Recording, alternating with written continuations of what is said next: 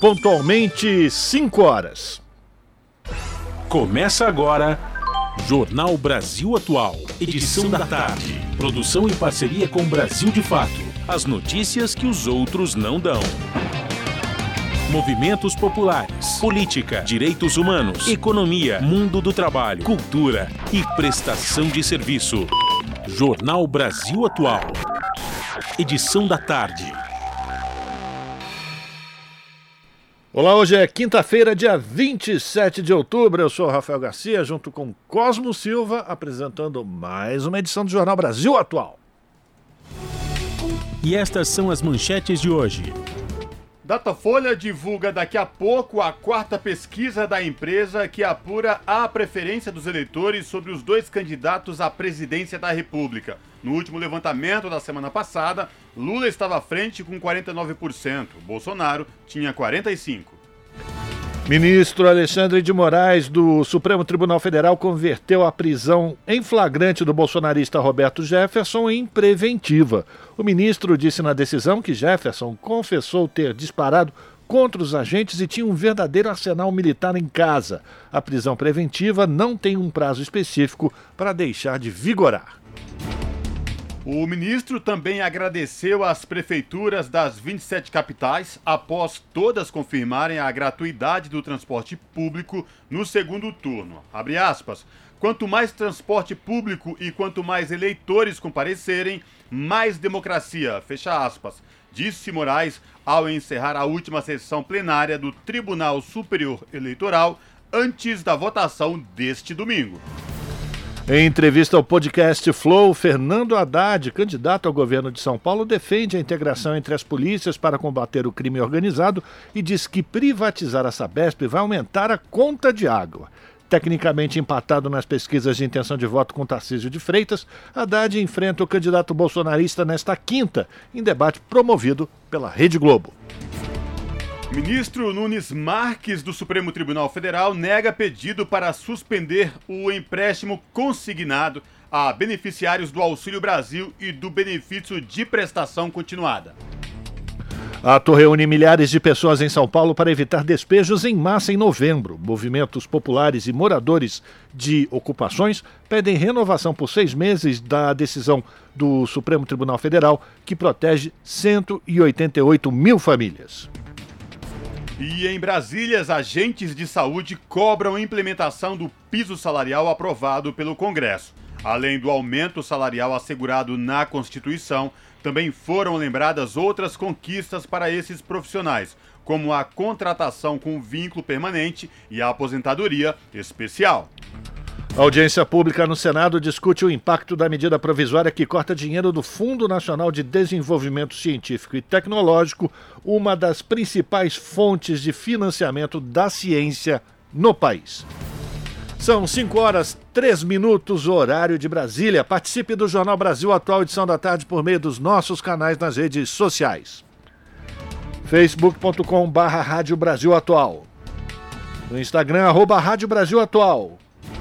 Twitter, arroba Atual. Ou pelo WhatsApp, o número é 11 96893 7672. Você está ouvindo? Jornal Brasil Atual, edição da tarde. Uma parceria com Brasil de Fato. Na Rádio Brasil Atual. Tempo e temperatura. Tarde de tempo firme e abafado na capital paulista. Agora os termômetros marcam 31 graus, com umidade relativa do ar abaixo dos 30%. Para hoje, tem previsão de pancadas de chuva com intensidade fraca a moderada apenas no período da tarde. É uma chuva isolada, ou seja, cai em um bairro e não cai em outro. E a temperatura fica na casa dos 21 graus. Em Santo André, São Bernardo do Campo e São Caetano do Sul, a tarde de quinta-feira também é de sol e tempo abafado, agora 29 graus. No ABC Paulista, tem previsão de chuva no período da madrugada, chuva fraca em pontos localizados. E a temperatura fica na casa dos 21 graus. Tempo pouco nublado também em Mogi das Cruzes, agora os termômetros marcam 29 graus. E em Mogi tem previsão de chuva logo no começo da noite, chuva rápida e fraca que cessa logo, mas volta na madrugada. E durante a madrugada, a temperatura fica na casa dos 19 graus. E em Sorocaba, região do interior de São Paulo, a tarde desta quinta-feira está nublada e abafada, agora 31 graus. Em Sorocaba, tem previsão de chuva no período da madrugada, chuva fraca e isolada. A temperatura fica na casa dos 21 graus na madrugada. Logo mais eu volto para falar como fica o tempo nesta sexta-feira. A chuva vem mais cedo. Na Rádio Brasil Atual, está na hora de dar o serviço. São 5 horas e 5 minutos. Vamos saber a situação do trânsito na cidade de São Paulo. A CT, que é a Companhia de Engenharia de Tráfego aqui da capital, informa que neste momento são 47 quilômetros de lentidão em toda a cidade de São Paulo. As regiões que apresentam maiores índices de lentidão, sul com 13 quilômetros e leste com 12 quilômetros, respectivamente. Rafael Garcia, e aqui na Avenida Paulista, como está o trânsito neste momento? Cosme ouvintes aqui do Jornal Brasil Atual, nesse momento o trânsito é tranquilo em ambos os sentidos, viu? Desses 47 quilômetros que estão sendo registrados pela CET, eu vou dizer para você que por enquanto nenhum deles está aqui na Avenida Paulista, mas, com muito mas, daqui a pouco tudo pode mudar. E lembrando aos ouvintes do Jornal da Rádio Brasil Atual Edição da Tarde que hoje, por conta do rodízio municipal, não podem circular no centro expandido veículos com placas finais 7 e 8. Situação de tranquilidade no metrô da cidade de São Paulo. Todas as linhas operam em situação de tranquilidade, sem nenhuma intercorrência para os passageiros. E esta mesma situação se repete nos trens da CPTM, que é a Companhia Paulista de Trens Metropolitanos, que atende aí a capital e Grande São Paulo, incluindo o ABC Paulista. Fábio Balbini falou que na vinda para cá, para a Avenida Paulista, o transporte de trens que liga Mauá a Tamanduateí, onde ele faz a interligação com o metrô, estava tranquilo. Não é isso mesmo, Fábio Albini? Sim, hoje estava tudo tranquilo, mas eles estão com a operação e reformando as estações, então de feriado e de domingo eles não têm trem de Santo André até Tamanduateí. Estão fazendo isso com ônibus do, da PAESP. Olha aí, uma informação importante, viu? Portanto, feriados e no domingo, muita atenção você que vem de Mauá rumo à capital de trem, porque de Santo André até Tamanduateí, o trânsito é, o, o trajeto é feito via ônibus da Paes, é isso mesmo, né? Isso mesmo. Então já fique esperto quem tiver carro e como vir, não pegue esse ônibus, porque é muito ruim, demora muito e muito lotado. Não, e é importante que esse, esse recado seja dado, principalmente para aquelas pessoas que moram na região e precisam vir até aqui para votar. Que ainda não mudaram seu domicílio eleitoral, fica ligado, não deixa para a última hora para sair para votar. Muito bem lembrado, Rafael Garcia. E quem vai pretende pegar agora as rodovias Anchieta ou Imigrantes rumo à Baixada Santista, a Ecovias, que é a concessionária que administra o sistema Anchieta Imigrantes, informa que tanto para descer a serra rumo à Baixada Santista, como quem vem de lá rumo ao ABC e a capital, tanto pela Anchieta como rodovia dos imigrantes, o trânsito é tranquilo, com boa, com muita boa visibilidade no trecho de serra.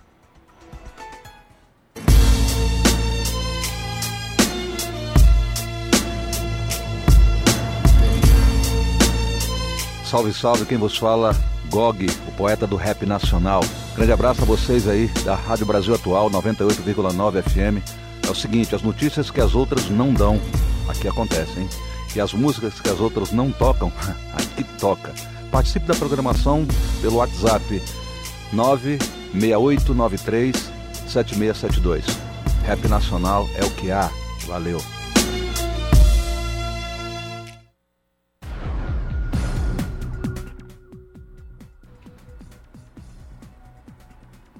Agora são 5 horas 9 minutos. O ministro Alexandre de Moraes do Supremo Tribunal Federal converteu a prisão em flagrante do bolsonarista Roberto Jefferson em preventiva. Ele jogou três granadas e deu mais de 50 tiros de fuzil contra agentes que foram à sua casa, na cidade de Comendador Levi Gaspariano, Rio de Janeiro, para cumprir ordem de prisão que foi decretada pelo próprio Moraes. O ministro disse na decisão que o Jefferson confessou ter disparado contra os agentes e tinha um verdadeiro arsenal militar em casa. A prisão preventiva não tem um prazo específico para deixar de vigorar. Geralmente, essa prisão visa proteger o inquérito, a ordem pública ou econômica ou ainda a aplicação da lei. A intenção é impedir que o réu continue a atuar fora da lei e evitar que ele atrapalhe o andamento do processo. São 5 horas e 10 minutos. Os agentes da Polícia Federal atacados pelo ex-deputado Roberto Jefferson foram convidados a se encontrar com Jair Bolsonaro, mas recusaram. Com a negativa, o delegado Marcelo Vilela e a agente Karina de Oliveira, feridos pelo aliado do chefe do governo no último domingo, quiseram evitar serem usados politicamente. A informação é do colunista Guilherme Amado, do portal Metrópolis. O ataque aos agentes federais causou enorme desgaste a Bolsonaro e atingiu sua campanha. Segundo perícia da PF, a policial Karina teve ferimentos no rosto e na coxa e ficou com estilhaços de granada no quadril. Já o delegado Vilela, ferido na cabeça, tem dois fragmentos no crânio, que seriam estilhaços ainda não identificados. Além de ter jogado três granadas contra os policiais, Jefferson disparou possivelmente mais de 50 tiros com um fuzil 5.56 milímetros a Polícia Federal indiciou Roberto Jefferson por quatro tentativas de homicídio. 5 horas 11 minutos e o diretor de, da Escola de Formação do Partido dos Trabalhadores e do Movimento Fé e Política da Igreja Católica, o Gilberto Carvalho, criticou a postura adotada por Bolsonaro que utiliza a fé da população para angariar votos neste segundo turno das eleições. A declaração de Carvalho foi feita em entrevista ao programa Revista Brasil da TVT. Desde o primeiro turno, Bolsonaro, que sempre esteve alinhado aos evangélicos, participou das duas principais celebrações da Igreja Católica. Confira com Júlia Pereira. A religião tem sido uma das ferramentas mais utilizadas pela campanha de Jair Bolsonaro, do PL, para angariar votos nessas eleições. Desde o primeiro turno, o candidato à reeleição, que sempre esteve mais alinhado à comunidade evangélica, esteve presente em celebrações tradicionais da Igreja Católica.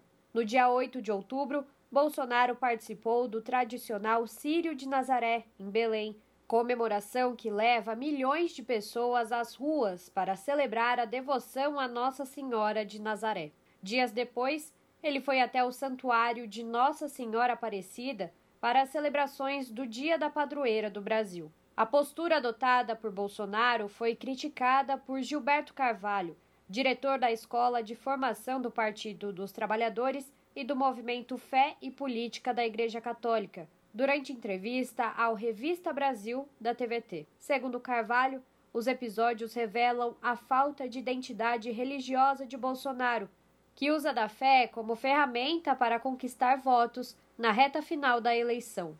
Essa ida do Bolsonaro a Belém e depois a, Aparecida é, revelam uma, uma triste postura de alguém que, na verdade, não tem nenhuma identidade religiosa, que tem uma identidade neofascista, que tem uma identidade da violência, que tem uma identidade de uma prática desumana, como nós vimos no governo, e que faz, nesse momento, um mero recurso eleitoreiro, uh, pensando que vai enganar o povo, uh, vestindo a roupagem de um católico da mesma forma como ele veste a roupagem de evangélico quando lhe convém.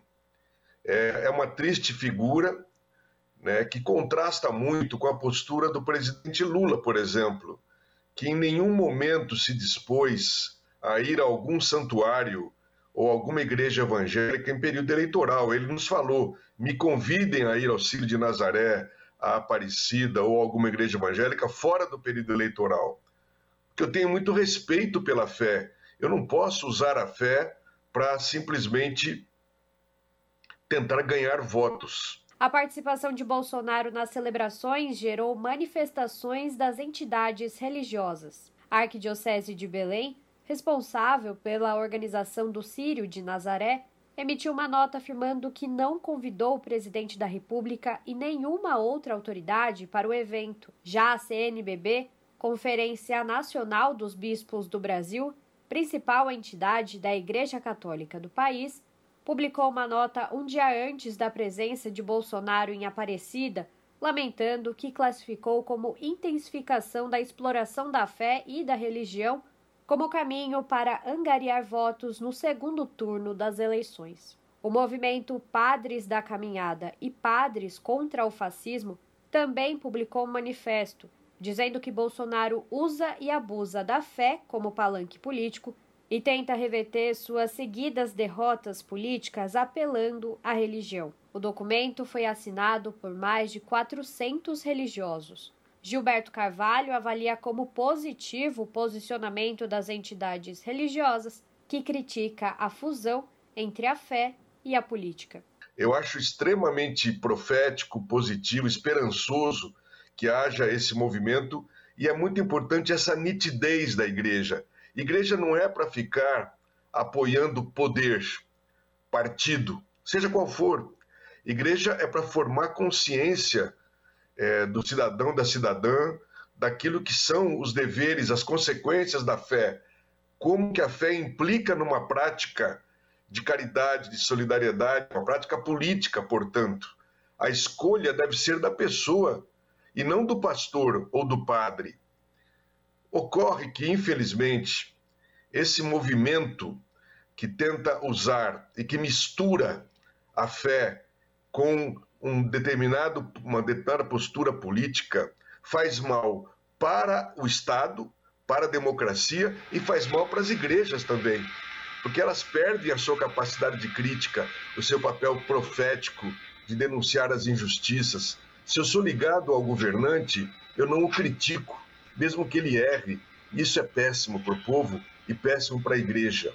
Júlia Pereira, Rádio Brasil Atual e TVT. São 5 horas e 16 minutos. O presidente do Tribunal Superior Eleitoral, ministro Alexandre de Moraes, agradeceu hoje aos eleitores que votaram no primeiro turno e encorajou que todos voltem às urnas no segundo turno, que ocorre no próximo domingo, dia 30. O ministro também agradeceu às prefeituras das 27 capitais após todas confirmarem a gratuidade do transporte público no segundo turno. No primeiro, somente 12 capitais tiveram passe livre e a taxa de abstenção ficou em 20,89%, o equivalente a cerca de 32 milhões e 700 mil eleitores. Quanto mais transporte público e quanto mais eleitores comparecerem, mais democracia, disse Moraes ao encerrar a última sessão plenária do tribunal antes da votação do domingo. Ele também encorajou os eleitores e eleitoras a não se intimidarem com ameaças e pediu que denunciem os casos de assédio eleitoral. De acordo com dados do Ministério Público do Trabalho, as denúncias de assédio eleitoral em empresas explodiram ao longo da campanha de segundo turno, chegando a 1.572 casos até o momento, ante apenas 61 registrados no primeiro turno. E a coligação Brasil da Esperança do candidato à presidência Luiz Inácio Lula da Silva entrou nesta quinta-feira com uma notícia crime junto à Procuradoria-Geral Eleitoral denunciando crime eleitoral da Beto Carreiro World. A empresa ofereceu desconto de 25% na promoção que chamou de para, Passaporte para Todos, para quem for ao parque no dia das eleições usando a roupa vermelha. A intenção, segundo os advogados da coligação, é provocar abstenção no dia do pleito. A promoção veiculada no Instagram diz que é válida para os que entrarem antes das 8 da manhã e saírem só após as 5 da tarde, ou seja, saírem só depois que as urnas forem encerradas. O presidente do conselho do Beto Carreiro World é o empresário Alexandre Murad. E adivinhem, ele é próximo do bolsonarista Luciano Hang, o velho da Havan, arrolado em inquérito no Supremo Tribunal Federal como provável financiador dos atos antidemocráticos. Jornal Brasil Atual, edição da tarde, são 5 horas e 19 minutos. E o presidente do Tribunal Superior Eleitoral, ministro Alexandre de Moraes, disse hoje que não é, nunca foi e continuará não sendo responsabilidade da corte distribuir mídias de propaganda eleitoral para emissoras de televisão e rádio. O magistrado também afirmou que o TSE não tem responsabilidade de fiscalizar rádio por rádio no país todo.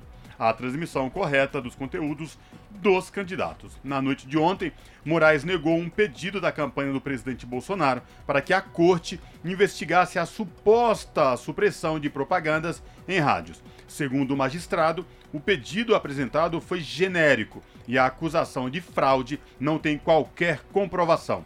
Durante a sessão da corte desta quinta-feira, Moraes disse que os spots e mapas de mídia são divulgados no site do TSE para facilitar o trabalho das emissoras. São 5 horas e 20 minutos e acaba de ser divulgada a pesquisa Datafolha, que foi encomendada pela Globo e pelo jornal Folha de São Paulo, para o Datafolha, né, que aponta o ex-presidente Luiz Inácio Lula da Silva, do Partido dos Trabalhadores, com 49% de intenção de votos no segundo turno e que Jair Bolsonaro tem 44%.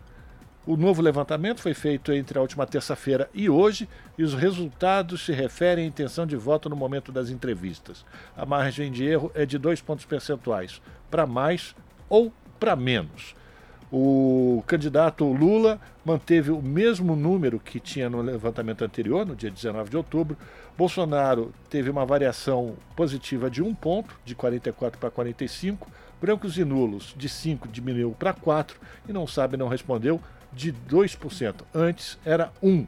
Nos votos válidos, o levantamento apontou que Lula tem 53% e Bolsonaro 47% dos votos válidos. Para calcular esses votos, são excluídos os brancos, nulos e os eleitores que se declararam indecisos. O procedimento é o mesmo utilizado pela Justiça Eleitoral para divulgar o resultado oficial da eleição. Evidentemente, no levantamento anterior, Lula tinha 52% e Bolsonaro 48%. Portanto, em votos válidos, Lula oscilou um ponto positivo e o Bolsonaro diminuiu um ponto. Jornal Brasil Atual, edição da tarde, são 5 horas e 22 minutos. Lula cita assessor do PT e bolsonaristas espalham mentira que associa fala a chefe do tráfico. Vídeo circula entre apoiadores de Bolsonaro e é mais uma tentativa de ligar o nome do ex-presidente ao crime organizado. A reportagem é de Nara Lacerda, com locução de Lucas Weber. Bolsonaristas espalham pelas redes sociais um vídeo que tenta novamente associar o candidato Luiz Inácio Lula da Silva do PT ao traficante conhecido como Marcola. A mentira foi criada a partir de uma fala de Lula em um evento na CUT, a Central Única dos Trabalhadores. Nas imagens, o ex-presidente cita o sociólogo Marco Aurélio da Silva Ribeiro, assessor do PT, que tem Marcola como apelido. Esse Marcola, que não é o traficante, é responsável pela organização e agenda de visitas a municípios do estado de São Paulo durante a campanha eleitoral. No vídeo que circula entre os bolsonaristas, o tom é de alerta a mentira sustentada de que Lula estaria buscando apoio do crime organizado para visitar periferias de São Paulo. Não é a primeira vez que os apoiadores de Jair Bolsonaro, do PL, espalham informações falsas sobre supostas conexões de Lula com o traficante Marcola, ou seja, Marco Williams Erbas Camacho. No primeiro turno, o Supremo Tribunal Federal proibiu a divulgação de fake news de que o chefe do PCC teria declarado voto ao candidato petista. De São Paulo, da Rádio Brasil de Fato, com reportagem de Nara Lacerda, locução Lucas Weber. Brasil de Fato Uma visão popular nas eleições 2022. Acompanhe a cobertura completa no site brasildefato.com.br. São 5 horas e 23 minutos. Vou fazer uma correção aqui. Quando eu disse o resultado do Datafolha, eu disse que o Lula manteve 49% das intenções de votos, o mesmo apurado no levantamento anterior em 19 de outubro, e que Bolsonaro tinha variado positivamente de 44% para 45%. Ao contrário, ele recuou de 45% no levantamento de 19 de outubro para 44% agora. Portanto, Bolsonaro perdeu, variou um ponto abaixo nessa, nesse último levantamento do, do Datafolha. São 5 horas e 24 minutos, a gente continua aqui o Jornal Brasil Atual, agora falando de uma carta que foi entregue a lideranças evangélicas na semana passada, onde Lula reafirmou seu compromisso com os fiéis e esclareceu mentiras inventadas sobre o seu governo contra a comunidade. Em entrevista à revista Brasil TVT, o pastor Ariovaldo Ramos, que esteve presente no encontro, elogiou a postura adotada pelo candidato do PT. Enquanto Lula reafirmou seu compromisso junto à igreja evangélica, a campanha de Bolsonaro tentou envolver a religião em uma guerra contra a oposição. Mais, mais detalhes de novo com Júlia Pereira.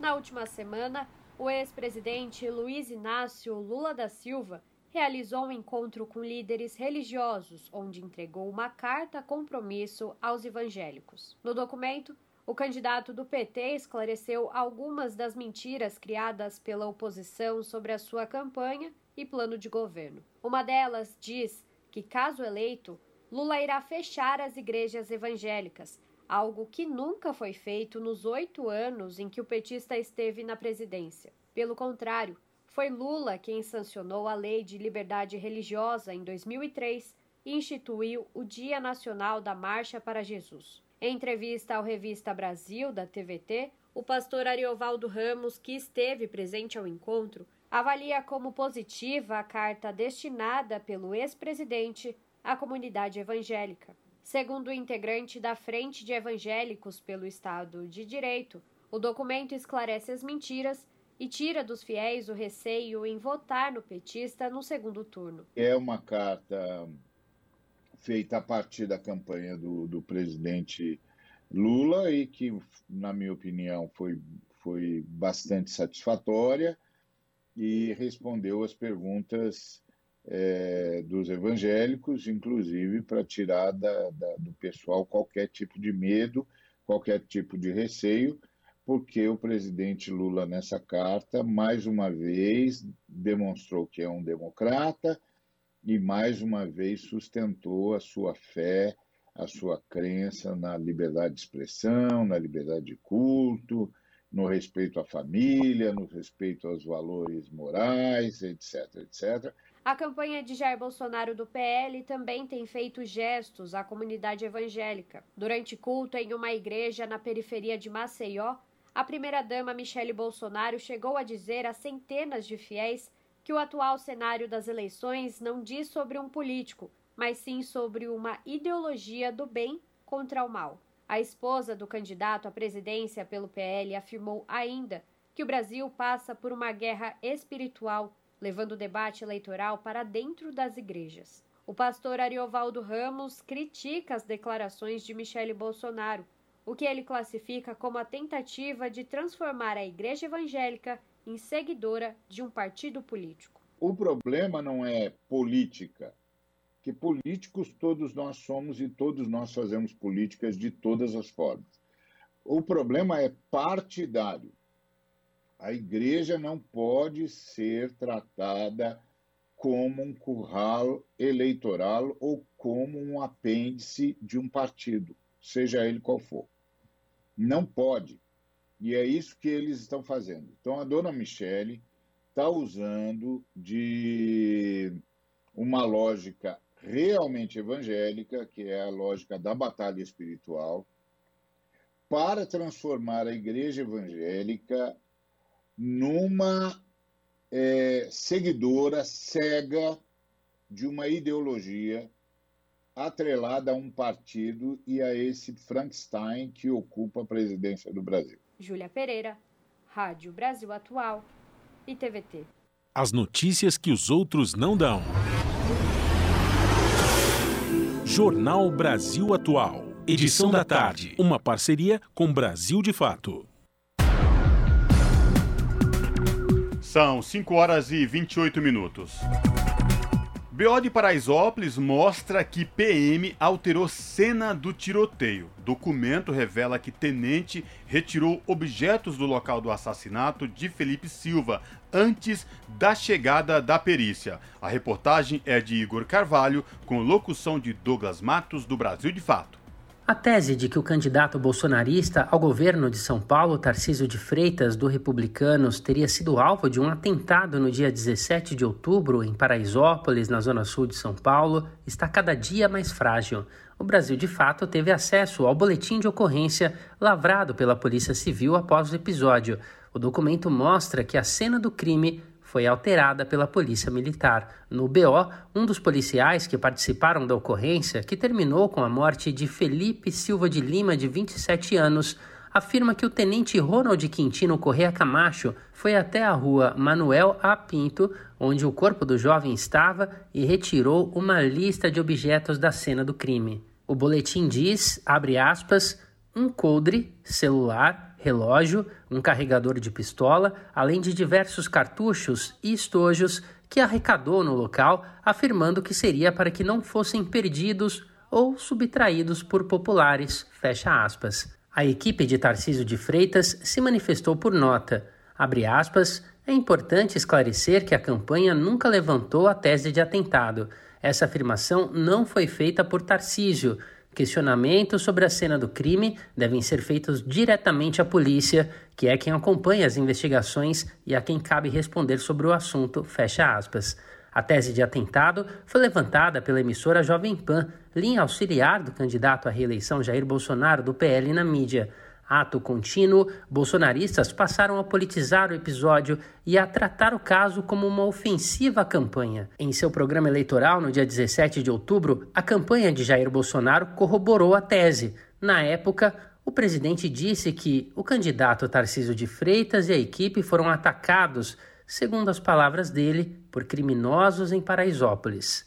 Naquele mesmo dia, o vice da chapa de Bolsonaro, Braga Neto, usou a palavra atentado para se referir à troca de tiros que ocorreu na região. Procurada, a Secretaria de Segurança Pública do Estado de São Paulo não respondeu até o fechamento da matéria. De São Paulo, da Rádio Brasil de Fato, com reportagem de Igor Carvalho. Locução: Douglas Matos. Brasil de Fato Uma visão popular nas eleições 2022. Acompanhe a cobertura completa no site brasildefato.com.br. Ainda falando sobre esse assunto, o assessor do candidato Tarcísio de Freitas, que mandou apagar o vídeo do tiroteio lá em Paraisópolis, é o agente licenciado da ABIN, o Fabrício Cardoso de Paiva, nomeado no governo de Jair Bolsonaro. Segundo o portal The Intercept Brasil, uma fonte que trabalha no governo confirmou o nome do agente que se licenciou da Agência Brasileira de, de Inteligência para assessorar o bolsonarista que concorre agora ao segundo turno do governo paulista, pelo Partido Republicanos. A agência é subordinada ao Gabinete de Segurança Institucional, que é comandada pelo general da reserva Augusto Heleno, um dos mais radicais militares bolsonaristas. As circunstâncias da troca de tiros e os autores dos disparos ainda não foram esclarecidos. As campanhas de Tarcísio e Bolsonaro, após o ocorrido, adotaram a narrativa de um atentado contra o candidato a governador, mas logo voltaram atrás. Segundo a Ponte Jornalista, eh, Jornalismo, o grupo Tortura Nunca Mais São Paulo está trabalhando com a hipótese de que Felipe Silva de Lima, 27 anos, foi executado lá em Paraisópolis no momento da visita do Tarcísio, quando houve esse tiroteio. Na terça-feira, a entidade de defesa dos direitos humanos enviou um ofício à ouvidoria da Polícia Civil cobrando o andamento das investigações. Para o presidente do grupo, o Ariel de Castro Alves, falta transparência por parte da polícia sobre o que de fato ocorreu no dia da visita do candidato Tarcísio ao local.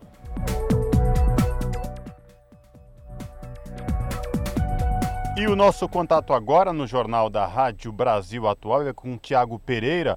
O Tiago que é repórter do portal da Rede Brasil Atual, redebrasilatual.com.br. Olá, Tiago, tudo bem? Prazer em falar contigo. Seja bem-vindo, meu amigo. Oi, Cosmo, tudo bem?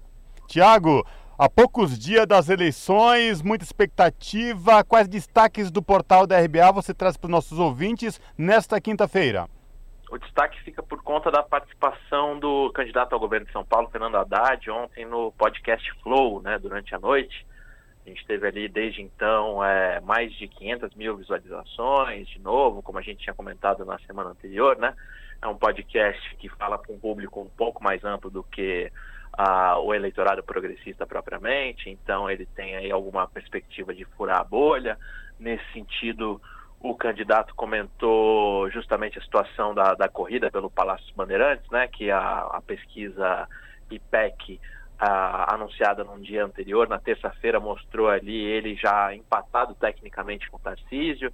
Então, ao que parece, a gente tem aí o Haddad nessa reta final de campanha se aproximando, o que, o que coloca a disputa aí pela, pelo governo de São Paulo ah, bastante acirrada aí nessa, nesses últimos dias, assim, com resultado imprevisível, né? E aí, nesse sentido, durante a entrevista, ele tocou, a gente destacou, né? Eu particularmente destaquei ali na nota, dois temas que, a meu ver, são centrais aí no debate da eleição paulista e foram os temas mais polêmicos, né? Um deles é a questão da câmera nos uniformes da, da PM, né? Que o Tarcísio, primeiro, ah, no início da campanha, disse que retiraria, que, que esse tipo de dispositivo inibe a, a atuação dos policiais, né? Como é a argumentação que parte da ala bolsonarista vem fazendo e aí depois já teve que voltar atrás, ele já apareceu em outros programas, inclusive no próprio Flow e no programa eleitoral dele, é, dizendo que não é bem assim, que vai avaliar e não sei o que e tal. Então o Haddad bateu muito nesse ponto, ele classificou ali a, a, as câmeras nos uniformes da PM como uma, uma questão positiva, que ele pretende continuar, ele defendeu ali que quanto mais transparência na segurança pública é melhor, classificou como um equívoco esse vai e vem do Tarcísio, que não sabe se tira, se não tira, o que, que ele defende ou não e tal. E além disso, em, em, relação à segurança pública, ele também criticou o Tarcísio, porque o Tarcísio ele defende criar uma secretaria exclusiva para a PM e outra exclusiva, exclusiva para a Polícia Civil. O Haddad, pelo contrário, ele defende justamente a integração entre as polícias como forma de combater o crime organizado. Ele comentou ali justamente que existe uma falha porque a gente não tem aqui em São Paulo o que ele acredita ser um sistema de segurança pública integrado, né? Então ele comentou que a polícia militar acaba ficando muito é, concentrada em fazer prisões em flagrante, enquanto que as investigações não acabam ah, tendo tendo curso, né? Acabam não, não, não, não indo adiante, enfim.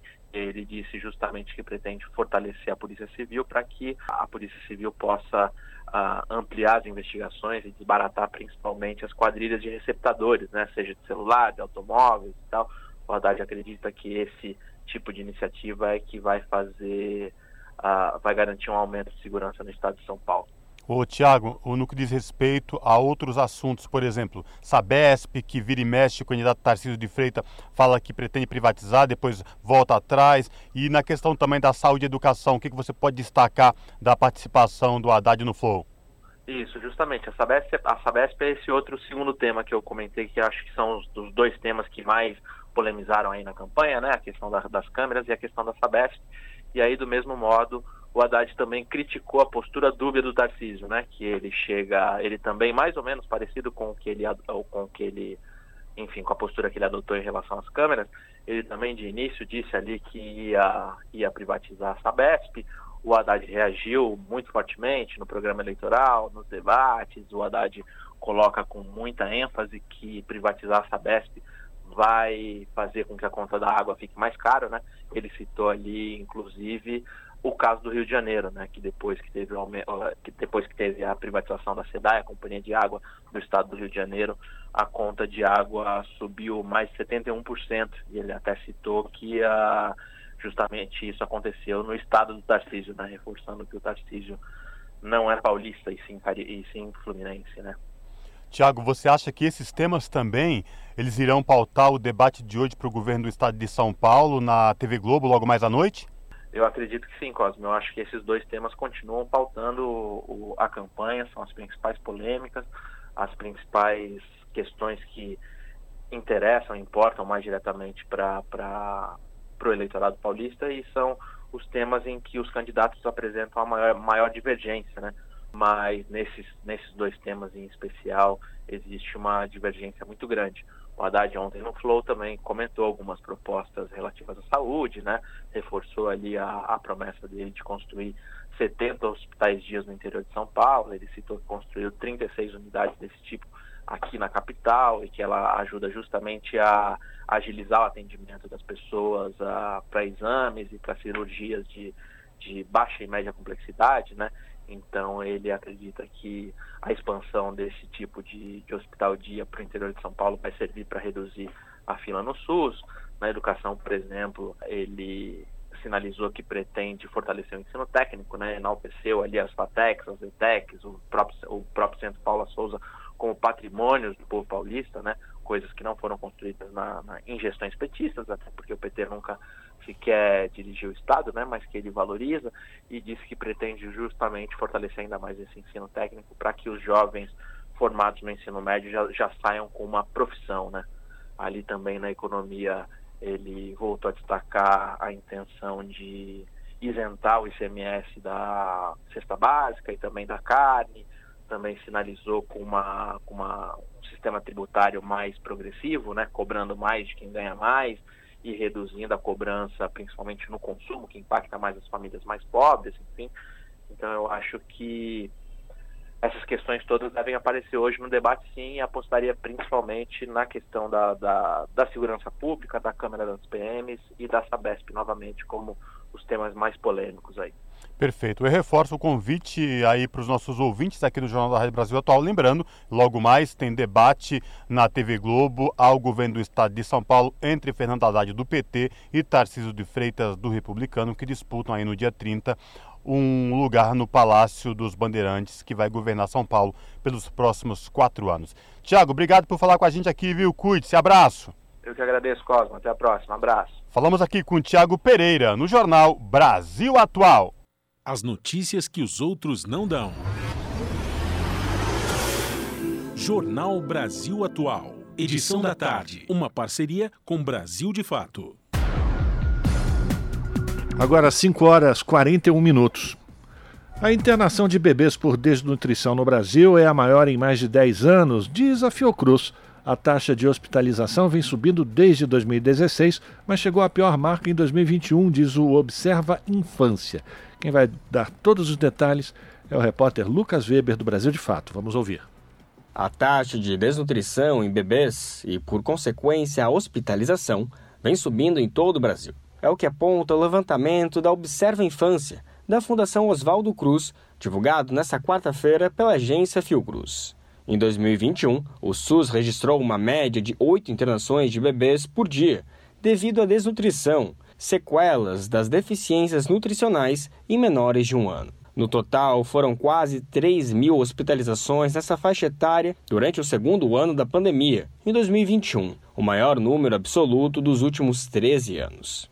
Em 2022, até 30 de agosto, a rede pública de saúde registrou mais de 2 mil internações de bebês por desnutrição. Os dados também mostram que bebês negros respondem por duas de cada três internações entre janeiro de 2018 e agosto de 2022. Para o cálculo, foram considerados apenas os casos em que há registro de raça ou cor, mas essas informações não foram repassadas em um terço das ocorrências. No geral, entre 2018 e 2021, o país registrou 13.200 hospitalizações por desnutrição entre menores de um ano. Em entrevista à Rádio Agência Nacional, o coordenador do observatório, Cristiano Bucolini, ressalta que há muitos fatores que contribuíram para essa alta expressiva.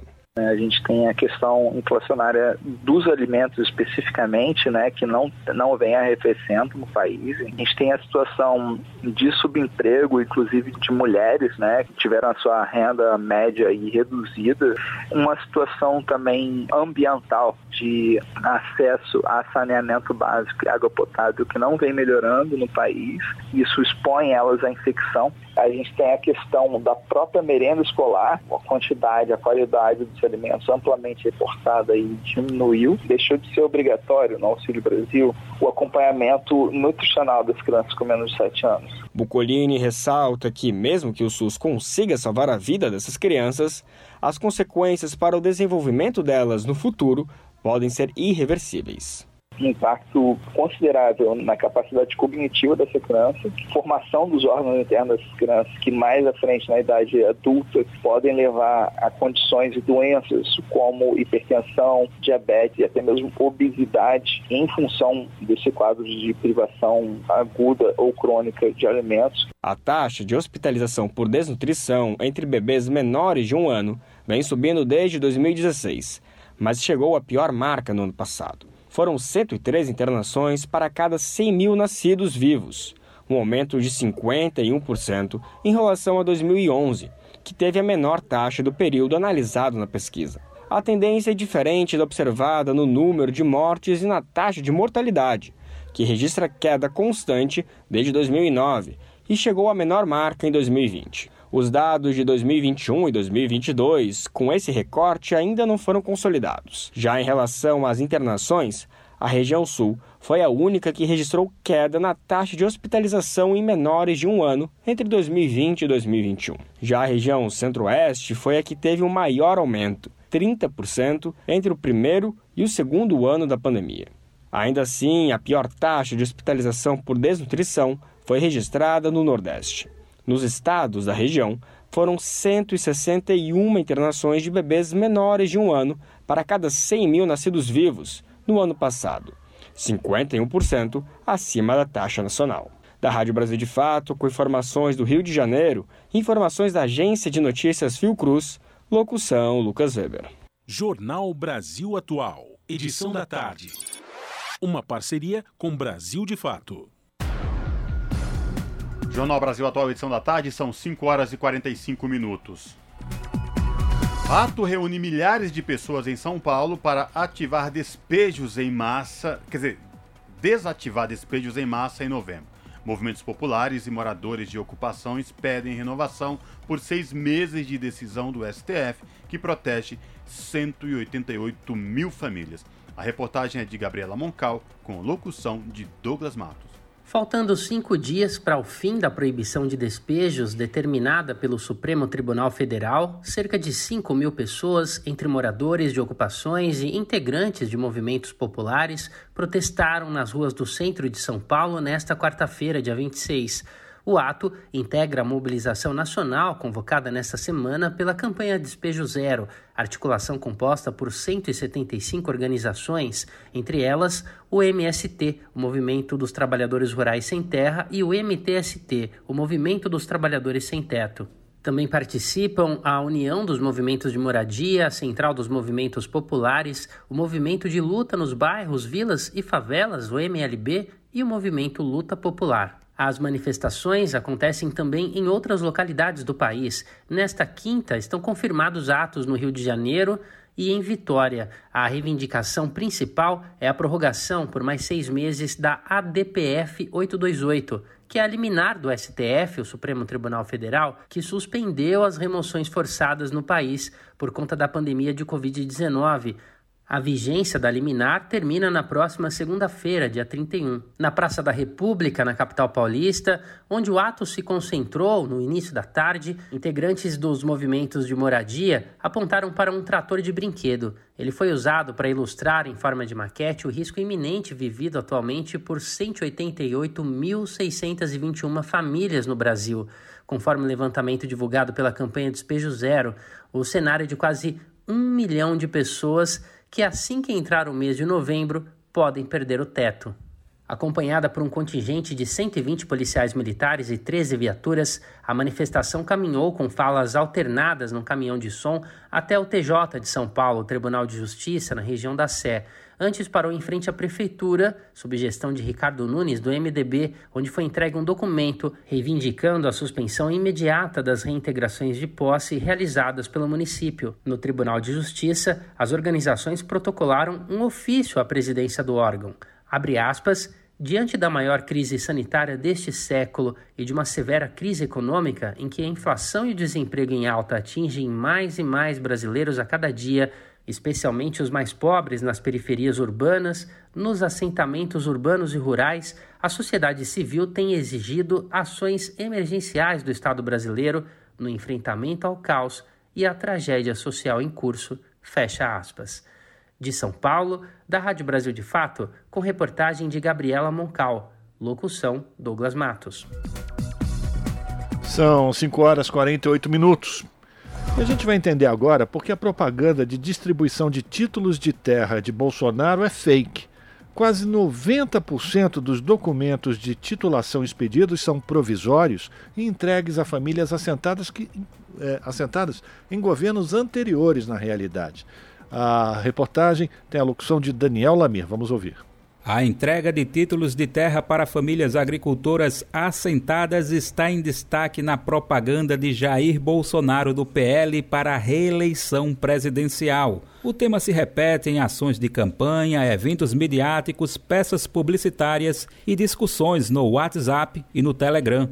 O fato, no entanto, é falso por alguns motivos. A quantidade informada é inflada, Parte considerável não se refere a títulos definitivos e outros processos anunciados são referentes a governos anteriores. Ao mesmo tempo, agricultores, pesquisadores e ativistas classificam a política fundiária de Bolsonaro como uma contra-reforma agrária.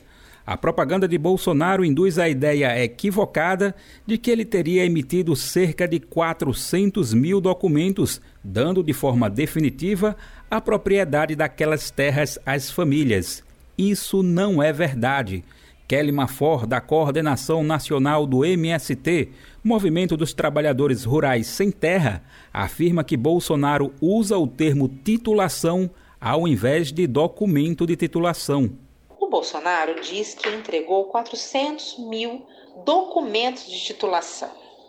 Veja que muitas vezes o discurso do Bolsonaro, seja no discurso dele na ONU, nas propagandas políticas, ele fala em 400 mil títulos de reforma agrária. Mas no site do INCRA, eles são um pouco mais cuidadosos, coloca lá 400 mil documentos de titulação. Por que, que ele usa essa palavra documentos de titulação? Porque não são títulos. No Brasil, existem dois tipos de títulos definitivos para beneficiários da reforma agrária. São eles o TD, título de domínio, e o CDRU, concessão de direito real de uso. O TD dá ao assentado a propriedade daquela terra, mas ele tem que pagar por ela. Feito o pagamento, depois de seis meses, ele tem permissão para vender o lote. O CDRU é gratuito. A terra segue sendo do Estado, mas o título dá o direito definitivo ao uso dela por parte daquela família, incluindo as gerações seguintes. Nessa modalidade, a terra não pode ser vendida. Dos documentos emitidos pelo governo Bolsonaro, a esmagadora maioria não é nenhum nem outro. Segundo o próprio INCRA, Instituto Nacional de Colonização e Reforma Agrária, apenas 12% são títulos definitivos.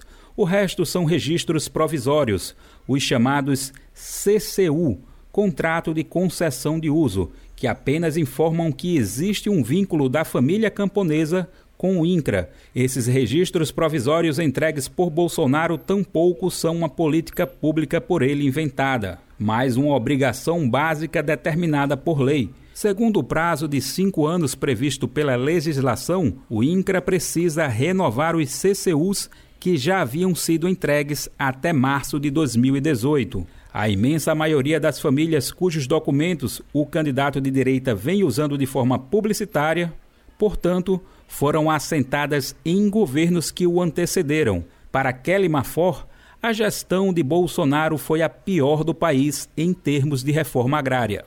Foi o pior governo que nós tivemos em termos de reforma agrária no nosso país. Ele não assentou praticamente nenhuma família no seu governo. Então, se a gente pegar o gráfico das famílias assentadas, o Bolsonaro é um fracasso na reforma agrária. E ele não tem a coragem de dizer que ele está entregando o título em assentamento criado pelo Lula e pela Dilma. Durante seus dois mandatos, entre 1995 e 2002, Fernando Henrique Cardoso, do PSDB, assentou pouco mais de meio milhão de famílias. Nos governos petistas de Lula e Dilma, entre 2003 e 2016, foram quase 750 mil famílias. Já Bolsonaro, entre 2019 e 2022, alcançou o recorde negativo. De acordo com o INCRA, apenas 9.228 famílias foram assentadas durante sua gestão. Apesar de Bolsonaro ser o presidente que menos regularizou terras para a reforma agrária, a grande guinada nesse número começou com seu antecessor, Michel Temer, do MDB. Antes dele, a lei previa que títulos definitivos só poderiam ser entregues pelo INCRA depois que o governo garantisse políticas de fomento que dessem àquele território autonomia produtiva, infraestrutura, escolas, saneamento, acesso a crédito, assistência técnica entre outras. Da Rádio Brasil de Fato, com reportagem de Gabriela Moncal, de São Paulo. Locução: Daniel Lamir. Brasil de Fato Uma visão popular nas eleições 2022. Acompanhe a cobertura completa no site brasildefato.com.br. Custo de vida, emprego e desemprego, cesta básica, tarifas públicas, salário mínimo. Agora, na Brasil Atual, a análise do DIEESE. No Jornal Brasil Atual, a participação de Fausto Augusto Júnior, que é diretor técnico do DIEESE. Fausto fala sobre a decisão do Comitê de Política Monetária, o Copom, do Banco Central, que manteve a taxa básica de juros em 13,75% ao ano, no maior nível em seis anos. Segundo o colegiado, a decisão reflete a incerteza e riscos ainda presentes. Sua avaliação dessa decisão, Fausto, é com você. Até o Copom não acredita no movimento de baixa da inflação causada por reduções tributárias em período eleitoral. Acho que esse é um primeiro, um primeiro indicativo, ou seja, a deflação que a gente assistiu está muito mais vinculada às ações ali na véspera da eleição, ali com relação ao preço do combustível, como a gente já vinha falando nesse período.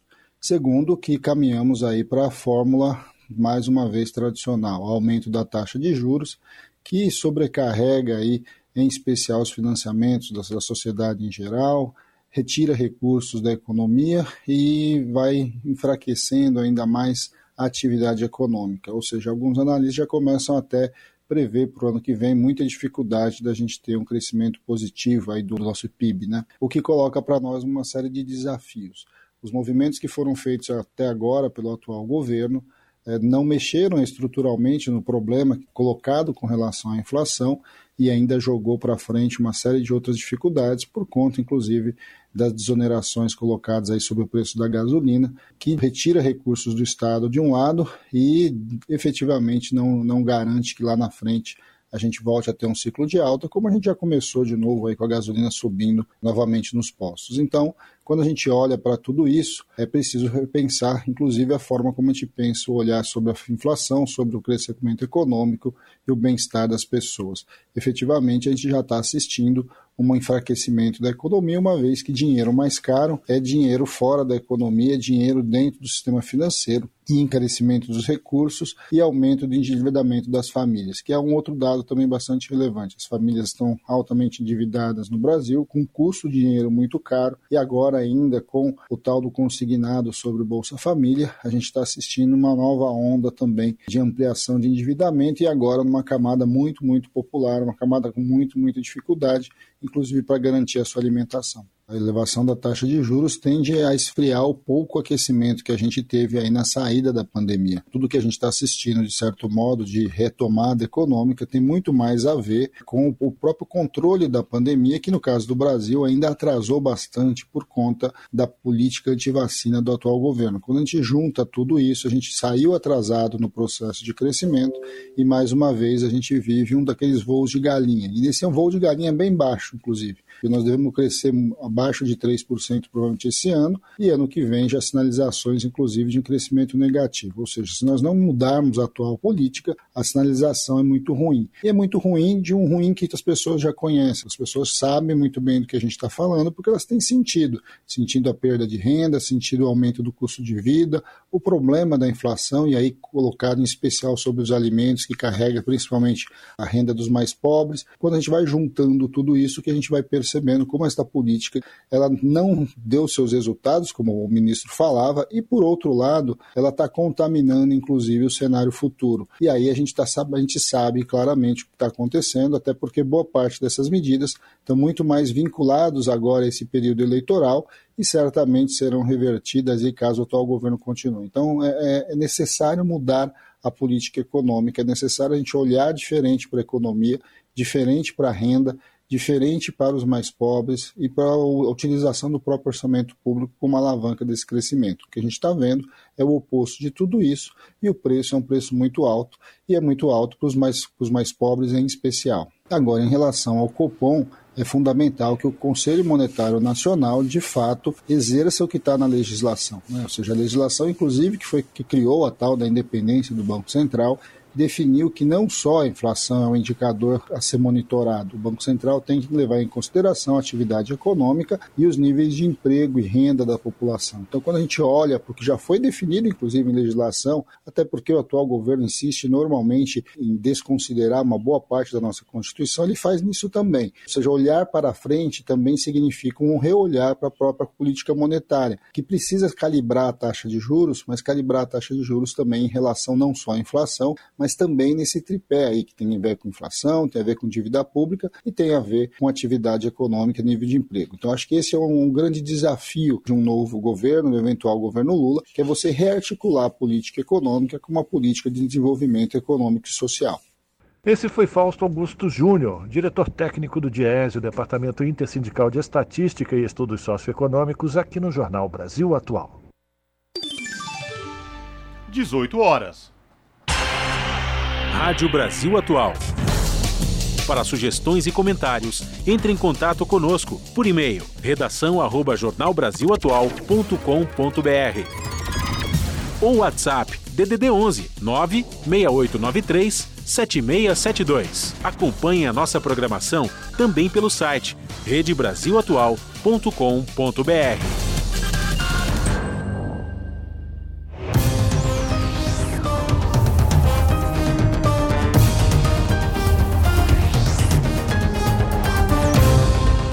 Seis horas em ponto, hora da gente fazer o nosso contato com a redação da TVT para a gente conhecer quais serão os destaques desta quinta-feira do seu jornal, que você sabe, começa pontualmente, sete da noite, pelo canal 44.1 digital, que tem o sinal aberto para a região metropolitana de São Paulo.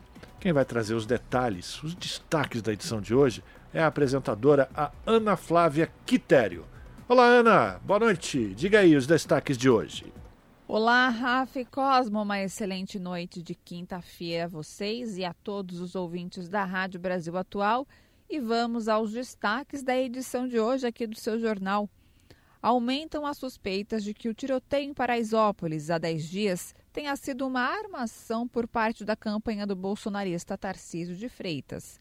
No episódio, durante ato de campanha de Tarcísio ao governo de São Paulo, Felipe Silva de Lima, de 27 anos, foi morto. O cinegrafista da Jovem Pan, que estava no local, afirmou que seguranças de Tarcísio estavam atirando e que a equipe do candidato mandou ele apagar várias cenas que havia gravado. Vocês acompanham mais detalhes na reportagem da Daiane Ponte. Outro assunto aqui hoje no seu jornal, é, na tentativa de evitar que né, o que aconteceu em eleições passadas, né, como lembramos aí a de 2018, o Tribunal Superior Eleitoral intensificou neste ano as ações de combate às notícias falsas. Mas olha, não tem sido tarefa fácil. Nós vimos diariamente fake news surgindo na velocidade da luz, né? E o assédio eleitoral e o impulsionamento irregular nas redes sociais também tentam ser protagonistas nesse processo eleitoral. Se não bastasse né, as notícias falsas, as famosas fake news, agora também temos que mais, mais um protagonismo, né? mais um elemento para essa história macabra, que agora são o assédio eleitoral, principalmente vindo de empresas referente a seus funcionários, né? em quem eles devem ou não votar. E para finalizar, já são quase 1.800 denúncias de assédio eleitoral, como eu havia falado anteriormente, né? nesta eleição, de acordo com dados do Ministério Público do Trabalho. Em 2018, nos dois turnos, foram registrados apenas 212 casos e no primeiro turno deste ano foram 61. Olha só o número que já está, quase 1.800 denúncias. E diante desse cenário, as centrais sindicais têm se mobilizado para receber denúncias, a maioria delas sobre a ameaça de patrões de fechar as empresas se o candidato de sua preferência, no caso Jair Bolsonaro, não ganhar as eleições. Bom, esses foram os destaques desta quinta aqui no seu jornal, mas vocês já sabem. Essas notícias e as outras completas vocês conferem pontualmente às sete da noite no seu jornal. Um bom programa aí, Rafa e Cosmo. Beijão grande para todo mundo e eu aguardo vocês. Até lá. Jornal Brasil Atual, edição da tarde. Uma parceria com Brasil de Fato. Você que sofre para pagar as contas e o mercado. Você que é aposentado. Você deveria estar com medo. Essa semana, o governo Bolsonaro anunciou o fim dos reajustes pela inflação do salário mínimo e das aposentadorias. Se já está difícil viver agora, com Bolsonaro vai piorar. O próximo alvo é acabar com o 13 terceiro e as férias. Não é à toa que maus patrões tentam forçar seus funcionários a votarem em Bolsonaro. Mas o voto é secreto. Bolsonaro nunca mais. Esperança, PT, PCB, Sol, Rede Solidariedade, Agir, Avante. Vote 10. Agora a escolha tá fácil pra gente votar direito. Tarcísio, o melhor ministro, Haddad, o pior prefeito. Agora a escolha tá fácil pra gente votar direito. Tarcísio, o melhor ministro, Haddad, o pior prefeito. De um lado, o melhor ministro, do outro, o pior prefeito. Tarcísio, o mais preparado e confiável para governar São Paulo. Fundação São Paulo, por mais. Tem gente com fome. Se tem gente com fome, dá de comer. Tem gente com fome. Se tem gente com tem fome, gente com fome. dá de comer. Se tem, gente, com fome, dá de comer. Tem gente com fome. E se tem gente com Tem fome, gente com- Tem gente com fome. E se tem gente com fome, dá de comer. Tem gente com fome. E se tem gente com fome, dá de comer. Acesse temgenteconfome.com.br e faça a sua doação. Quero fazer um compromisso de honra com você, de que vou preservar todas as suas conquistas e corrigir o que está mal. Vou defender o estado onde nasci. Farei um governo independente, sem interferências. Seremos você e eu, a trabalhar juntos, a construir e a cuidar juntos. Eu te dou a minha palavra. Eu amadureci e aprendi com o meu passado e peço a oportunidade de provar que sou digno do seu voto. Vamos juntos. Juntos por amor a São Paulo. Coligação Juntos por São Paulo. Revolução Rap.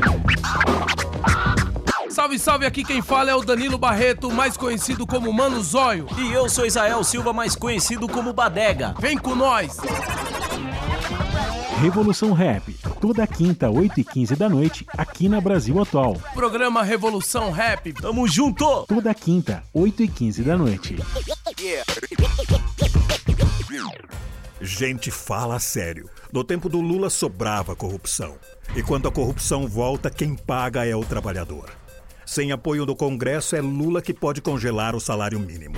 E se faltar dinheiro, você pode perder o 13 terceiro. E aí Lula vai cobrar imposto sobre o Pix, porque o Auxílio Brasil o Lula já disse que vai diminuir, porque o valor não pode ser igual para todos. Seu passado o PT já roubou. Não deixe roubar o seu futuro também. Coligação PLPP e Republicanos.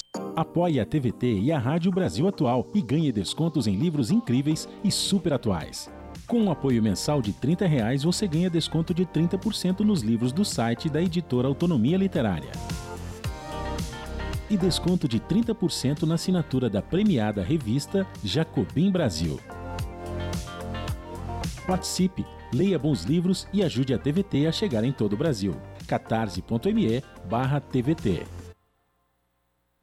Vote 10. Você sabia que esse tempo dos candidatos aqui no rádio e na TV é pago com o nosso dinheiro, o dinheiro do povo? Pois é. Quando um candidato, que nem o Tarcísio, usa esse tempo para falar de propostas, ideias, soluções, está usando bem esse dinheiro. Mas quando esse tempo é usado com mentiras e fake news sobre o adversário, como o PT e o Haddad estão fazendo, isso é mais uma vez o PT jogando nosso dinheiro fora. Dia 30. Vote 10. Coligação São Paulo pode mais. Fala, presidente Lula. Nós vamos votar aumentar o salário mínimo porque o salário mínimo é a base para quase 30 milhões de pessoas e é importante que ele aumente acima da inflação sempre. E nós vamos tratar de gerar empregos, porque o emprego é aquilo que dá dignidade ao ser humano. Aliás, é a única razão que eu tenho para voltar a ser presidente é melhorar a vida do povo brasileiro. Agora é Lula.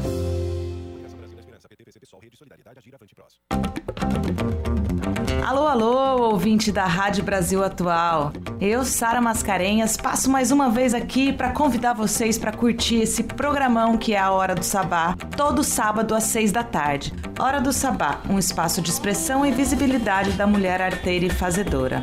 Vem com a gente. Todo sábado às seis da tarde, aqui na Rádio Brasil Atual 98,9 FM. Reportagem aponta. Decisão equivocada de Tarcísio atrasou o envio de oxigênio a Manaus durante pico da pandemia. O ex-ministro de Bolsonaro escolheu o trajeto mais demorado enquanto hospitais colapsavam no Amazonas com dezenas de mortes por asfixia. A reportagem diz ainda que foi um erro primário de Tarcísio usar a BR-319 com mais da metade sem asfalto. O atraso foi de quatro dias. Quando teve a chance, Tarcísio não deu conta. Agora, você acha que ele vai dar conta de governar São Paulo, que ele nem conhece? Coligação Juntos por São Paulo. Gente, fala sério. No tempo do Lula sobrava corrupção. E quando a corrupção volta, quem paga é o trabalhador.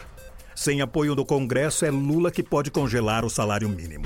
E se faltar dinheiro, você pode perder o 13 terceiro. E aí Lula vai cobrar imposto sobre o Pix, porque o Auxílio Brasil o Lula já disse que vai diminuir. Porque o valor não pode ser igual para todos. Seu passado o PT já roubou. Não deixe roubar o seu futuro também. Coligação PLPP e Republicanos. Você está ouvindo? Jornal Brasil Atual, edição da tarde. Uma parceria com Brasil de Fato. São 6 horas 10 minutos e a gente, no começo aqui do Jornal Brasil Atual, a gente deu aqui as informações, resultado do Datafolha mostrando que Lula mantém 49% das intenções de votos e Bolsonaro oscilou para baixo, de 45% para 44%. Mas tem um outro dado aqui, uma outra pesquisa que também foi divulgada nesta quinta-feira, que é do Instituto Atlas. E essa pesquisa aponta Lula à frente no segundo turno com 53,2% das intenções de votos válidos. Jair Bolsonaro tem 46,8%. A margem de erro é de um ponto percentual para mais ou para menos. Em comparação com o levantamento anterior, Lula oscilou de 53% para 53,2%. Já Bolsonaro variou de 47% para 46,8% na pesquisa que foi divulgada hoje. Em votos totais, o ex-presidente obteve 52,4%, antes tinha 52%, enquanto Bolsonaro fica com 46%, antes eram 46,2%. São 6 horas e 11 minutos e nesta sexta-feira, às 11 horas da manhã, a sede da OAB São Paulo, que fica na rua Maria Paula, na Bela Vista, será palco de um ato em defesa da democracia e pelo respeito ao resultado das urnas. Participam do ato várias entidades da sociedade civil, políticos, juristas, estudantes, intelectuais e artistas. O ato em defesa da democracia e pelo respeito ao resultado das urnas acontece nesta sexta-feira às 11 da manhã, na sede da OAB, em São Paulo. Esse é o Jornal Brasil Atual, edição da tarde. Uma parceria com Brasil de Fato. A Frente Parlamentar em Defesa das Pessoas com Deficiência se uniu a pacientes e a especialistas para apoio coletivo ao uso medicinal do canabidiol junto ao Conselho Federal de Medicina. Recente resolução do CFM restringiu a prescrição médica do produto apenas aos casos de epilepsia. Porém, depois de muitas críticas, o Conselho decidiu suspender a resolução temporariamente e abrir consulta pública sobre o tema até 23 de dezembro. Em reunião técnica na Comissão de Defesa dos Direitos das Pessoas com Deficiência da Câmara dos Deputados, a coordenadora da Frente Parlamentar, deputada Tereza Nelma, do PSD de Alagoas, anunciou uma série de medidas para pressionar o CFM. Está sendo criado grupo que vai coletar de vocês o material para que a gente envie para o Conselho Federal de Medicina através da consulta pública. A frente também vai fazer uma manifestação nacional e encaminhar para o Conselho Federal de Medicina. Também está prevista a realização de uma reunião técnica conjunta com a Comissão de Direitos Humanos da Câmara para debater o uso do canabidiol diretamente entre pacientes e CFM. Médicos, psicólogos, advogados e entidades ligadas aos pacientes fazem duras críticas à resolução. Para o diretor médico e científico da Associação Brasileira de Pacientes de Cannabis Medicinal, Leandro Ramires, é um retrocesso restringir o uso do produto apenas aos casos de epilepsia.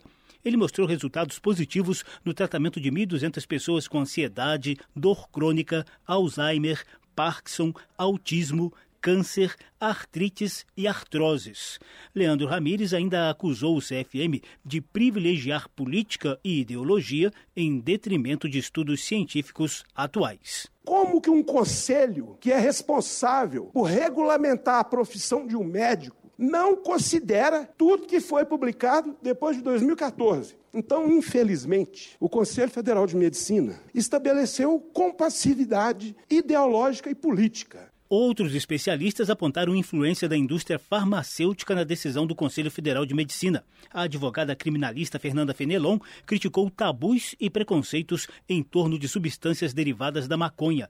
Ela se especializou em habeas corpus preventivo para o cultivo de cannabis e vê ilegalidade e inconstitucionalidade na resolução do CFM. Eu trabalho com pessoas que têm medo diariamente de sofrerem uma persecução penal pelo simples fato de cultivarem sua própria medicina. Sobre essa resolução, ela é ilegal em inúmeros aspectos negando aos pacientes o direito fundamental à saúde, negando também princípios e garantias constitucionais. Durante a reunião na Câmara, vários pacientes relataram os efeitos positivos da cannabis medicinal e o atual nível de tensão em milhares de pessoas que dependem do tratamento. Seis deputados já apresentaram propostas para anular a resolução restritiva do CFM. Da Rádio Câmara de Brasília, José Carlos Oliveira. São 6 horas e 15 minutos. A FUNAI tenta impedir retomada da vigilância indígena no Vale do Javari, diz a Univaja. Organização indígena apresentou um novo coordenador que dará continuidade ao trabalho de Bruno Pereira, morto em junho. A reportagem é de Murilo Pajola, do Brasil de Fato.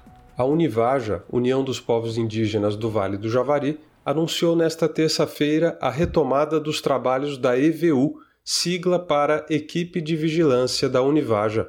O novo coordenador da EVU é o geógrafo e indigenista Carlos Travassos, que atua há 15 anos com povos isolados e de recente contato. Travassos era amigo do último coordenador da EVU, o indigenista Bruno Pereira, assassinado em junho deste ano, junto com o jornalista britânico Don Phillips. Os crimes foram cometidos por integrantes de uma quadrilha especializada na pesca ilegal na terra indígena Vale do Javari, a retomada dos trabalhos da EVU foi anunciada em entrevista coletiva do procurador jurídico da Univaja, Eliésio Marubo. Ele afirmou que a FUNAI, a Fundação Nacional do Índio, tem tentado impedir a entrada das equipes de monitoramento da Univaja no território indígena. Segundo Marubo, foram identificadas três quadrilhas atuando nas proximidades de onde Bruno foi assassinado, e alguns integrantes são familiares dos algozes de Bruno e Dom. De acordo com as palavras do procurador da Univaja, é exatamente esse tipo de delito que a FUNAI não quer que seja apresentado à sociedade. Marubo destacou ainda que o desmonte na FUNAI, promovido pelo governo Bolsonaro, estimula a atuação dos invasores. Ele afirmou que a Univaja deve continuar com as atividades, independente da vontade da fundação. O Brasil, de fato, aguarda a resposta da FUNAI, composta em maior parte por indígenas da região a EVU foi criada em 2021. O objetivo foi conter o aumento das invasões de quadrilhas armadas especializadas em saquear recursos naturais, como o pirarucu e o tracajá, espécie de tartaruga. O papel da equipe de vigilância da Univaja é levantar dados sobre a movimentação dessas quadrilhas. Depois, a EVU tem a missão de abastecer as autoridades federais com informações qualificadas viabilizando operações de fiscalização dos órgãos estatais. De Lábrea, no Amazonas, da Rádio Brasil de Fato, Murilo Pajola.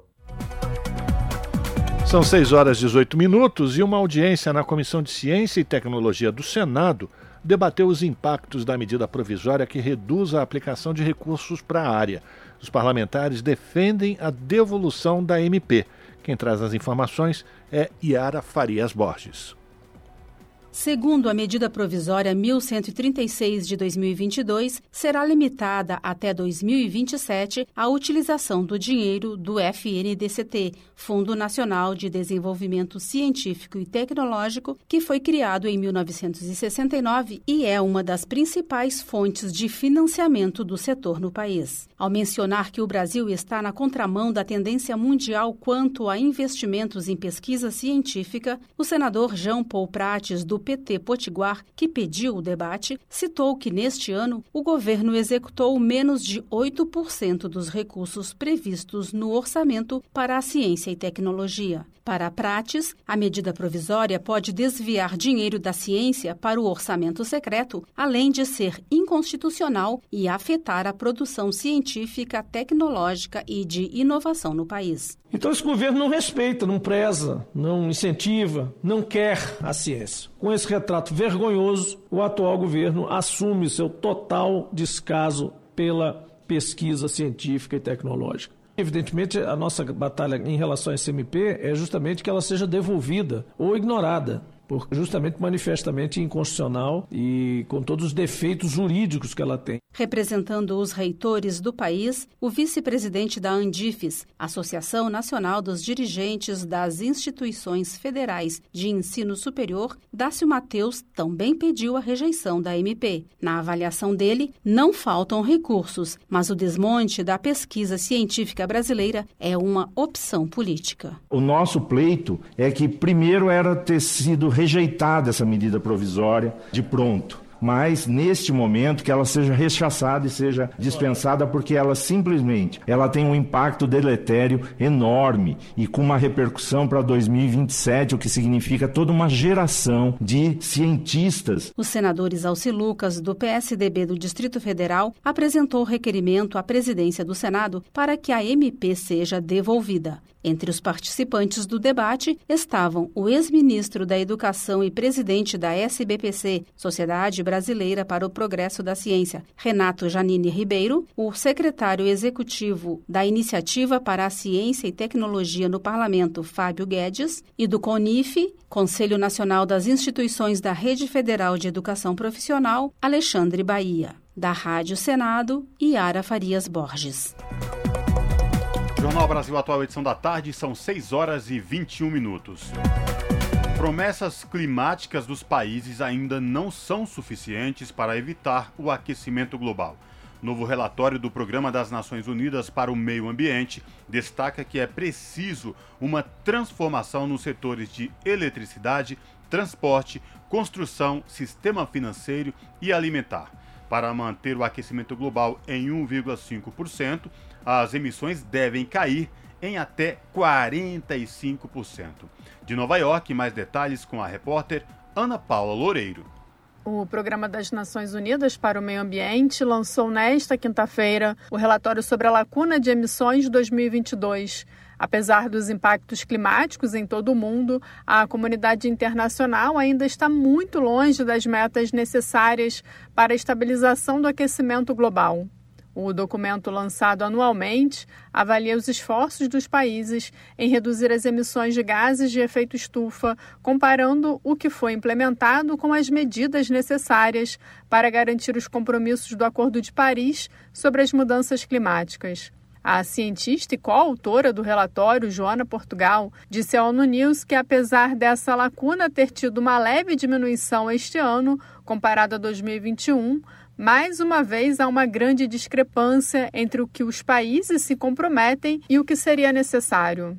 Nós temos uma redução de emissão de menos de uma gigatonelada, não é uma gigatonelada, um, um, um bilhão de, de, toneladas de CO2 equivalente, o que é um pouco frustrante, porque, por um lado, nós vivemos uma emergência climática, que foi, na verdade, também é, condizente com uma crise pandêmica que tivemos no contexto da pandemia, agora uma grande crise energética devido aos conflitos que estamos sentindo na Europa. Então, na verdade, talvez pareça que, face a outras emergências que surgiram na humanidade, a questão climática ficou um pouquinho é, posta numa vertente paralela, quando, na verdade, nós temos tudo, uma grande sinergia e uma grande correlação entre todas as crises e emergências que estamos vivendo na atualidade.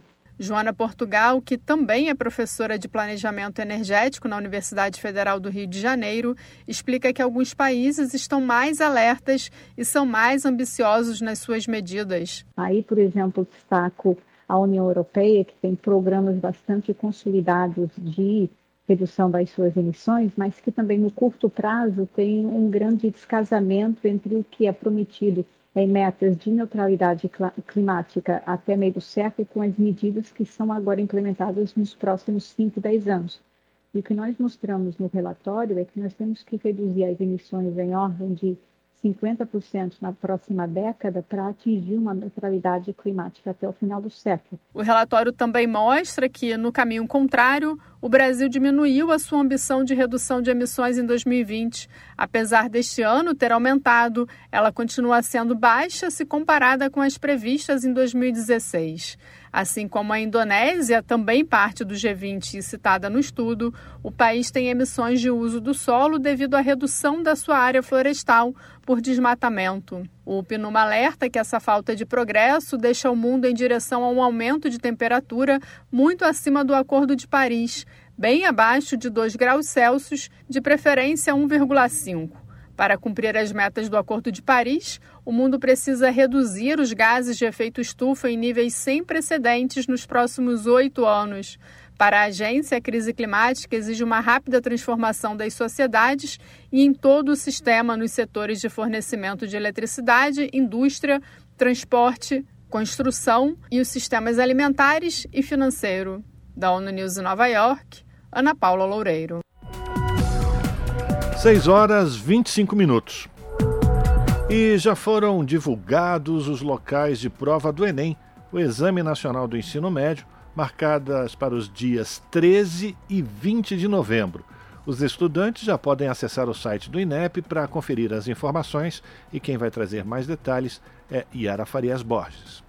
Os estudantes inscritos para fazer o Exame Nacional do Ensino Médio, ENEM, deste ano, já podem entrar no site do INEP, Instituto Nacional de Estudos e Pesquisas Educacionais Anísio Teixeira, na página do participante para saber onde farão as provas. O local está informado no cartão de confirmação. O documento contém ainda as datas das provas, o idioma escolhido, inglês ou espanhol, bem como se o aluno pediu algum atendimento especial, como adaptações a pessoas com deficiência. Apesar de não ser obrigatório, o INEP recomenda imprimir e levar o cartão no dia do exame. Alguns candidatos relataram dificuldade em acessar ao site, como a estudante Ayla Moreira Sales, de Sobradinho, Distrito Federal.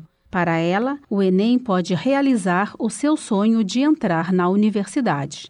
O Enem representa para mim uma grande oportunidade de ingressar em uma universidade, o acesso a universidades públicas, privadas e até mesmo estudar fora do país. Então, para mim, particularmente, é a melhor opção para realizar o meu sonho de entrar em uma faculdade. Eu fiz algumas tentativas de acesso ao site do INEP, mas o site apresentou muita instabilidade e por isso até agora não tive acesso ao meu local de prova. 3 milhões e 400 mil estudantes vão fazer o Enem este ano. Para o senador Confúcio Moura, do MDB de Rondônia, o exame é uma oportunidade para o crescimento social e econômico dos brasileiros. O Enem, que é um, é um modelo muito moderno, muito avançado, é, que abre as portas das universidades para todos os brasileiros, todos os jovens brasileiros de todas as regiões do Brasil, todas as cidades do Brasil, podem fazer o seu Enem. Muitos fazem para testar conhecimento e outros são preparados para realmente passarem de uma universidade pública. Porque é na universidade pública que as pessoas mais pobres têm a sua garantia, a sua possibilidade de crescimento social e econômico. As provas serão aplicadas em dois domingos de novembro. No dia 13, os estudantes responderão 40 questões de português, 5 de inglês, 45 de ciências humanas e farão uma redação. E no dia 20, serão 45 perguntas de matemática e 45 sobre ciências da natureza. Nos dias das provas, os portões serão fechados à uma da tarde, horário de Brasília, e as provas terão início à uma e meia da tarde. Da Rádio Senado, Yara Farias Borges. Na Rádio Brasil Atual, tempo e temperatura. Na capital paulista, sexta-feira será de chuva. Pois é, o solzão vai embora e tem previsão de pancadas de chuva durante todo dia com intensidade moderada a forte, com máxima de 27 graus e mínima de 19 graus. Mesma condição para as regiões de Santo André, São Bernardo do Campo e São Caetano do Sul. A sexta-feira será de chuva com intensidade moderada a forte durante todo o dia e a temperatura continua mais alta, com máxima de 27 graus e mínima de 19 graus. Vai chover também em Mogi das Cruzes. A sexta-feira terá pancadas de chuva com intensidade moderada a forte durante todo o dia. Aquela chuva que vai e volta, com temperatura máxima de 27 graus e mínima de 17 graus. Tudo igual na região de Sorocaba, interior de São Paulo. A sexta-feira será de chuva. Chuva com intensidade moderada forte durante todo o dia. O sol até pode aparecer, mas timidamente. A temperatura continua mais alta, com máxima de 29 graus e mínima de 20 graus. Larissa Boder, Rádio Brasil Atual. E a gente termina aqui mais uma edição do Jornal Brasil Atual, que hoje teve trabalhos técnicos divididos entre Fábio Balbini e Amanda Nicole. Bem-vinda, Amanda. A produção de Juliana Almeida, na locução Cosmo Silva e este idoso que vos fala, Rafael Garcia. Você fica agora com o papo com Zé Trajano, às sete da noite pela TVT tem o seu jornal e a gente promete voltar amanhã, a partir das cinco da tarde, com mais uma edição do Jornal Brasil Atual. A todas e todas, um bom final de quinta-feira, se cuidem e até lá!